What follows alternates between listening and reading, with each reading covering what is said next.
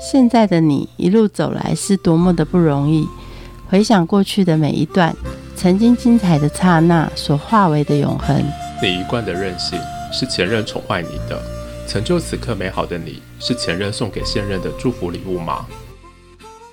收听谁教会我的一件事？我是贝大小姐，我是 Frankie。小贝，我最近看《神鬼奇航》，我觉得那海盗好帅。谁啊？强尼戴普哦。然后我在想说，真实生活当中的海盗不然是不是会跟他一样帅？我们今天请到了一个遇过海盗的人哦，我们来问问他，遇到的海盗是不是跟你讲的一样，像强尼戴普，还是像胡克船长？强尼戴普就是演胡克船长。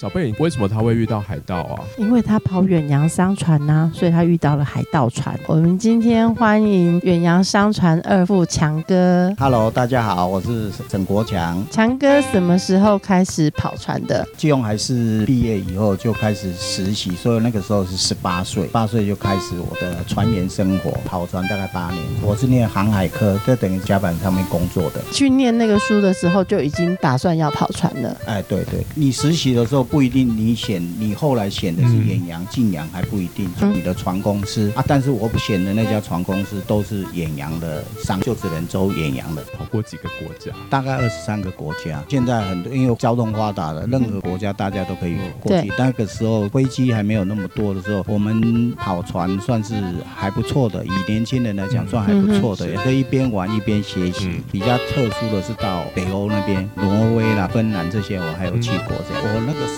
时候有经过那个也门那个国家，那个南也门那边是有那个海盗，那那个年代是地方就有地区就已经有海盗，人民生活贫穷，从那边去到红海到地中海，要经过苏伊士运河的时候，每次经过去那边的时候，就会你就会觉得心怕怕，前后好几次都必须要经过他他那边的，还真的看到有海盗了，海盗那种小小快艇来追你，小快艇，小快艇，对对对对，海盗长什么样子？像胡克船长 啊？没有没有没有没有，海盗跟我们一样，只是说他们配。备的还有枪而已。那他的船呢？船长什么样子？他船他帆船。三十几年前，他那个船是没有像现在的这种快艇这么快。嗯那大部分也是比，因为我们商船的速度都很慢。慢。那他的船也是比较小一点的，就是比渔船稍微好一点。所以只要他的速度比你们快一点，就可以追到你。对对对。他们会拦截你们。所以我们通常经过那些地区的时候，我们通常雷达或是在驾驶台直跟的人都会特别注意，只要有看到有那种小黑点啊，或是小黑影开始。经过来的时候，我们就远离他，因为他速度也不会说快我们多少。那你开始跑的时候，他也不会太会追你，因为他主要是怕看你是说，哎，他没有发现，他近一点，他才有机会上船。远远的就可能几十海里，我就已经看都跑了，他也不会再追了。所以你也不知道那是不是海盗这样子。基本上应该，我那时候我记得我还是舵工，船上的那些船户啊，哦，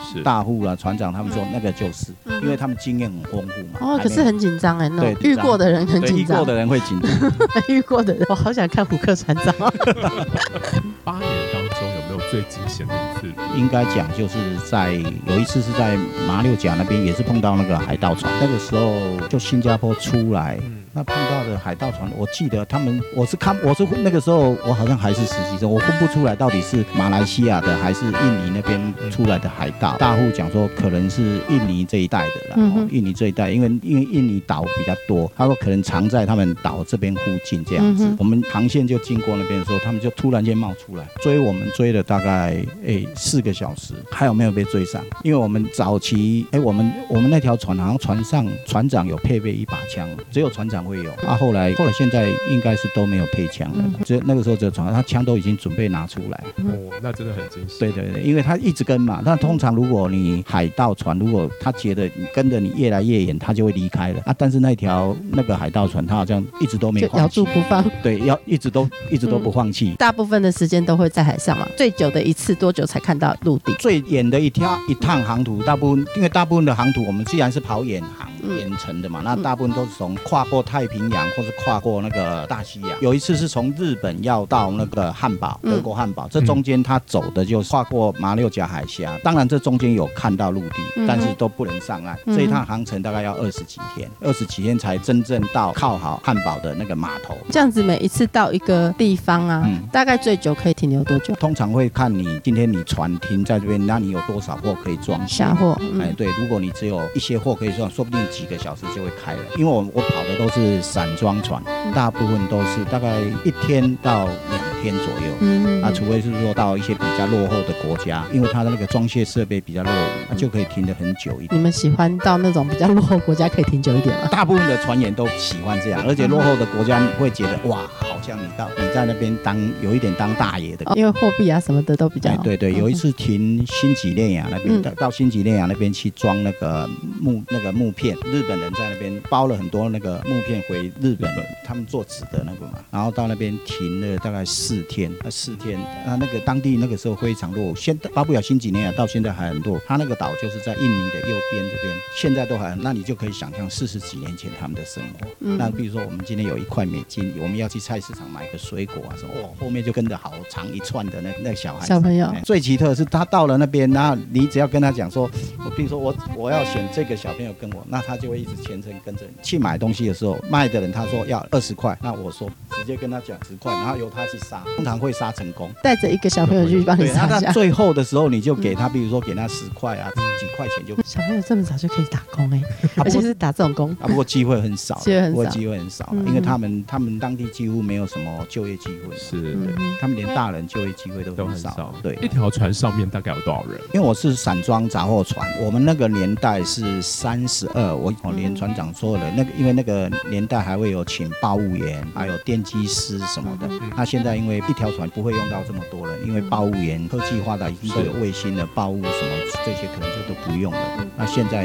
情形应该只剩下二十几个人，如果是散装杂货船，应该二十几个。像我知道货柜船的话，大概都是十七到二十个人而已，一条大很大的货柜船，也用的人也都那么少。这样子一趟渔船这么久的时间在船上，你们都在做什么？如果是从码头这样开出来，如果开始真正的航程的话，哈、嗯嗯，那通常值班嘛，因为我是甲板部的，嗯那都要到驾驶台那边去值班，嗯值班四个小时。譬如说我当三户的时候，我值班是八点到十二点，早上八点到十二点在驾驶台，啊，晚上八点到十二点在驾驶，其他的时间都是我们自己的时间。时间你都可以，那因为三户有他一些工作要做，嗯比如说今天要报关是属于他的工嗯工作，要不然要到码头之前，你要先把报关的资料准备好，哦，这个是三户的职责，其他的时间都我们自己的，通常也会到处闲晃啊，看看人家打打麻将啊。哦我想说到处闲晃，不是就是哎？其实就是那个那个驻唱就这么小啦，因为那个驻唱就是你怎么逛就是碰到的都是就这些人，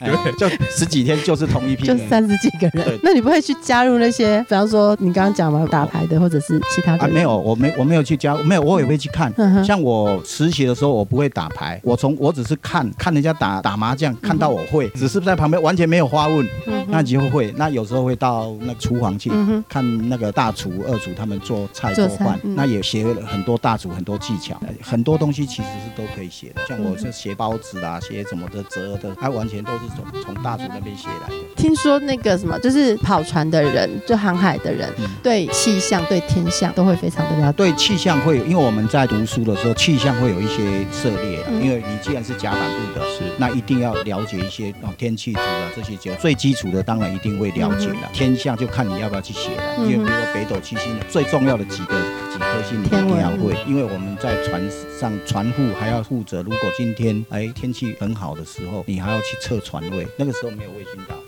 星星、月亮、太阳，你要测测星星、月亮、太阳的高度、方位什么，嗯那你才可以知道，哎，这条船在什么位置。它大部分测的那个都是比较大的行星，比如说像木星啊、像是月亮啊这些，那交叉来测我们的得到。但大部分重要的几颗星，我们一定会知道。啊，当然这是只限于那个船部，啊，轮机部的我就不太知道，因为轮机部他们毕竟没有学气象，也没有学那这些的。在船上碰到一些可能天气变化的时候，你们靠什么方式知道？那个时候有报务员，那报务员他就会用那个气象接收器来接收那个天气图，类似就是很简单的天气图，哪边有高气压，哪边有低气压，啊哪边有台风产生了。嗯他们世界有个那个气象卫星气象组织，那他会定期公布一些哪边的资料，那他嗯包主任他就去接收这些资料啦，然后提供给船长来判断这样。这样的过程里面有遇到比较险恶的天气吗？啊，有有一次我记得我是要到日本的途中，嗯啊有碰到一个台风，那但是那个时候我我我记得我还是实习生，然后公公不知道，我觉得哎台风好啊，难得有碰到，然后被我们大户跟那个船长骂死，嗯。他说这是生命交关呢，我我就看我们船长跟大户哇，坐整天都在驾驶台，都舍不敢下去，然后只听到砰一声，哦，我那因为那个时候我会晕船，哦，也晕得晕得晕头晕头乱下，我们那个整个船长脸色都好铁青，因为他要去随时调整那个船的那个方位方向。对，顶着风这样子。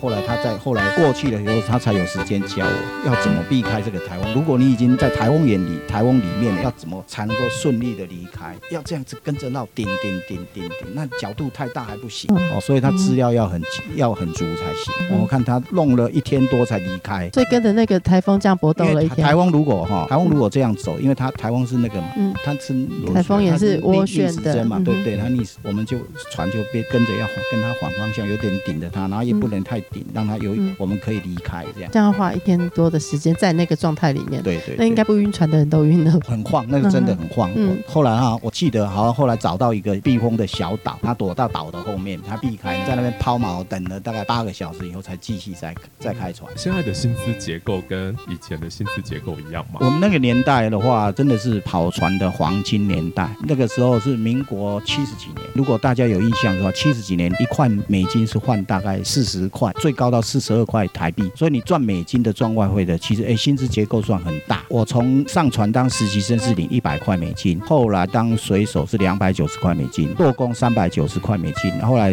考上三户以后再上船的时候是七百块美金，就直接到七百，因为那个算是高级船员了，嗯算是船户了。这个时候都还是一块美金换大概四十块、四十二块啊。后来等我升上二户的时候，一块美金只剩下换三十二还是三十几，然后这样好多啊被降薪呢。哎、对，后来我就算一算，我生了二户，结果薪水变低了。对，哎，大概做不到一年啊，我就觉得啊，这样不行，后来就才下船嗯啊。因为那现在的船务听说薪资还蛮高的啊、我说的是远洋的哦，近洋的薪水其实还高。台湾跑近洋的船哦，其其实都不高，薪资都不高，嗯尤其是台湾公司的跑近洋的船，通常比较设备也比较不好。哦那远洋的话，船是比较新，设备比较好，你光住舱住起来就完全不一样。只是说你近洋的，哎，常常可以停码头，差别也是这样。跑船除了薪水高之外，是不是有很多外快可以赚？比方说可能走私啊，或者是或者是帮人家带带带货啊。哦，有有有，呃，船上的外快的话，嗯通常只有，譬如说高级船员基本上不会有什么外快啦，啊是乙级船员，比如说我今天在当实习生，在当水手、当舵工的时候，就会有外快。比如说我们跑的是散装船，那散装船装完货以后，卸完货以后，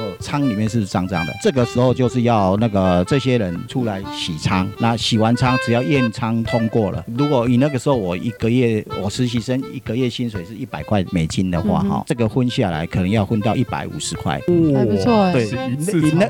那个时候，因为可能分到一个人大概可以分到一百五十块。蛮好的欸。对哎，对，那那个时候是蛮好的，那个时候可能对实习生来讲，对对对实习生，那其他的那个一个个月的薪水水手水手也其实也不错，因为是几乎每个月都会有洗仓的工作，嗯因为只要有在装卸嘛，只要有在装卸都，而且那个洗只要弄脏了就有舱工作可能就是一一天多就可以结束了，CP 值蛮高的。非常高，真的还蛮好的啊因。为它比第一次实习生一个月的薪水还多。那个时候实习生有有的实习生还是没钱的，那看每一家那个船务公司不一样，嗯不一定那有帮人家带货吗？有，但是我没有，我我有自己带我自己的货哦哦，哦自带自己带看过别。人带过什么奇怪的东西？我们那个时候，因为我我跑船那个时候还算是台湾是戒严时期。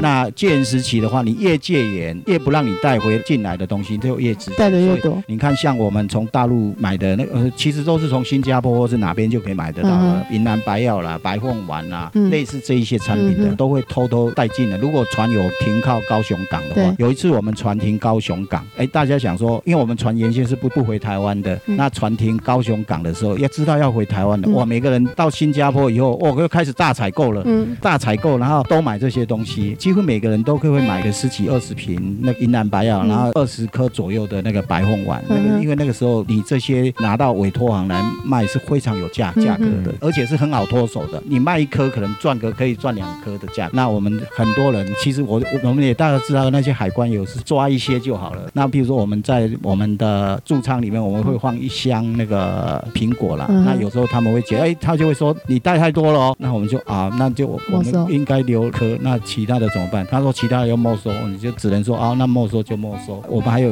弄一些那个云南白药，都大家很多人大家都是用用胶带，嗯把云南白药这样贴贴贴贴到楼梯，缓贴到楼梯这边。楼梯下面楼梯是都船上的那个楼梯都是用铁的嘛，这样大家下面是空的，哎嗯，啊，大家都贴到那边，哇！后来我才问，哇，好多人都这么做。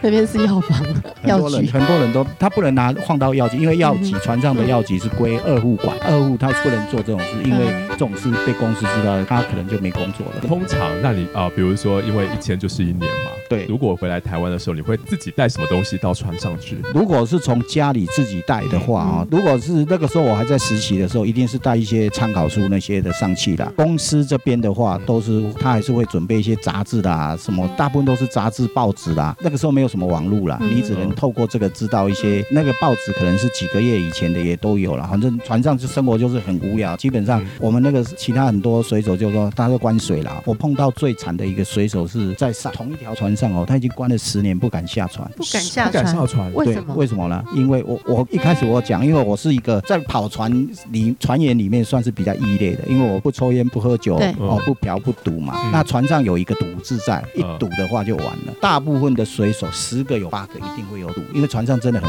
无聊。嗯那你不赌，你不赌那些时间真的很难打花。那他们每天晚上几乎都在打牌。我记得那个水手，他光是十年以内，他除了他自己留在船上的薪水以外，他还有一些像我们我刚讲的那个喜昌会，不是也都有花到吗？这些钱都输光了，他还借了很多钱。啊，你借了很多钱，你没办法下船。嗯，哦，因为你就只能一直对啊，你一直在一直那个一直扣啊。我还听过一个，就是后来他又上另外一个人上船了以后，他很他说他回去以后，因为他是六年才回去的了哦，他回去以后，他他小孩真的不认识他、是哦哎，，他小孩真的不认识，因为他小孩可能他出生的时候才两岁，他回去已经八岁了，八岁了他怎么会认得他呢？啊，那个水手是真的很很惨，那十年在我下船的时候他还在，因为他持续在赌啊。嗯，嗯，哦，那还是继续在赌，继续在赌啊！你继续在赌，你出没有那么，你会持续在赌，那表示你一直都在输。他已经把他的人压在那个船几，乎是压在那边几乎是压在那边，因为在船上最少他在船上，船上有伙食会都是公家供应的嘛，是嗯啊，最少有吃有工作。坐的是商船嘛？那商船上面应该都是载了些什么很奇怪的货物？商船不会有载一些奇怪的货物啦，嗯通常因为我跑的是散装船为主，嗯散装杂货。散装船的话，它载的哈，大部分比如说大部分都是大众物品，看过大，比如说是黄豆啦、小麦啦这些，都整整仓粮食的哦比如说大部分都是到美国那边去装哦，嗯牛奥良那边去装，装了船以后，它如果是黄豆，但是我我自己感受到很深呐、嗯。哦，比如说今天同样是黄豆，你运到日本去的黄豆，你会觉得它品质很好；运到台湾的黄豆品质就有差。那有一次我记得印象很深，是我们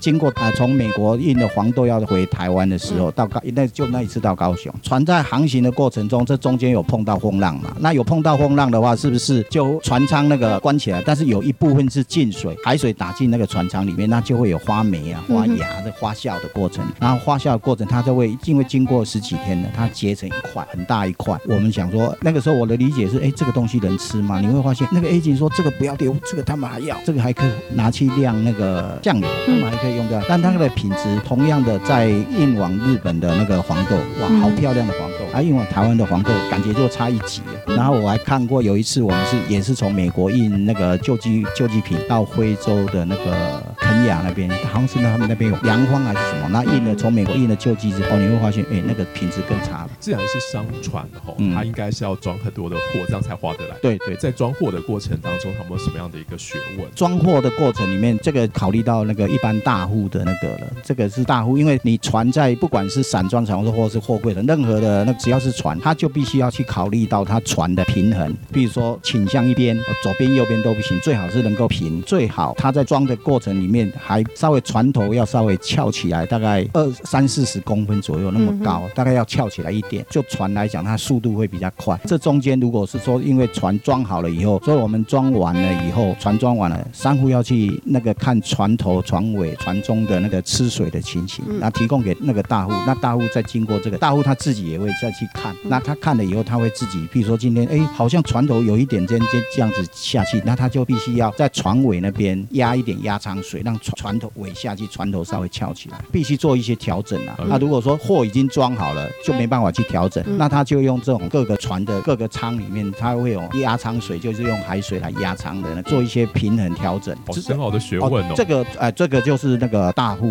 的那个，尤其像现在货柜船的话，嗯，呃，货柜船那个掉的呢，现在几乎大部分都是电脑在算，因为那个进出太快了。嗯，因为货柜船的话，在停靠那个货柜码头，那个速度更快，那个不等人的。长哥，你跑了八年跑船生涯，你觉得跑船生涯教会你的一件事情是什么？我觉得哈，跑船真正教会我的，当然他教会我很多第一次做的事情，但是他增强了我的自制的能力。比如说今天，哎，我看到会打麻将，哎，是我看着那些水手他们在闲聊闲来无事的时候在那边打，那我也会，但是我不会去参与。哦，这个就是我自制，一直到今天，哎，这一项用途对我来讲，哎，非常有用，非常好用，真的非常好用。不管在为人处事啊。做事，后来我回到岸上从事岸上的工作，或者是从事外商，在一家尼尔森公司里面做二十七年，这个都对我来讲用处很大。不管是为人或是做事，哎，我这一点对我来讲是帮助很大。你会怎么去告诉别人说自制的人生？因为这真的很难哎，就是周遭左右有这么多的诱惑。如果是现在的年轻人啊，因为我那天也其实，在阳明那海洋文化艺术馆有碰到我一个学弟，他也是在商当商户，但是他是在当那个他是跑进。我一直劝他说：“你要不要考虑跑一下远洋，以远洋商船去开阔你的人生？因为你看到的都只是东南亚这一带而已，甚至于都是台湾，你感觉不出来。你出国，你几天就回回来台湾一次，感觉不出来。趁你还年轻的时候，多去看看欧美不同的国家。当然，那个真的自制力要强，因为你远洋的一出去就是十几天，你才能够看能不能克制你的能力，才会有自己的很多自己的时间。去如果你想真的想从事那个，那你就要多读书了。东南亚可能你碰到。国语有时候还可以用，那你到演演洋气的时候，到欧美国家的时候，你就会强迫你去学英文，那你就会你觉得你哪边不足，那你就开始要读那一方面的书了。这样，这八年当中，真的他很艰困，而且诱惑又多，因为他其实是一个很考验人性。那个自制的人生，对强哥来说，真的是送给大家最好的一个礼物。谢强哥，好，谢谢谢谢。节目的最后，一起来听林强带来的《杂波郎》，我们下次见，拜拜。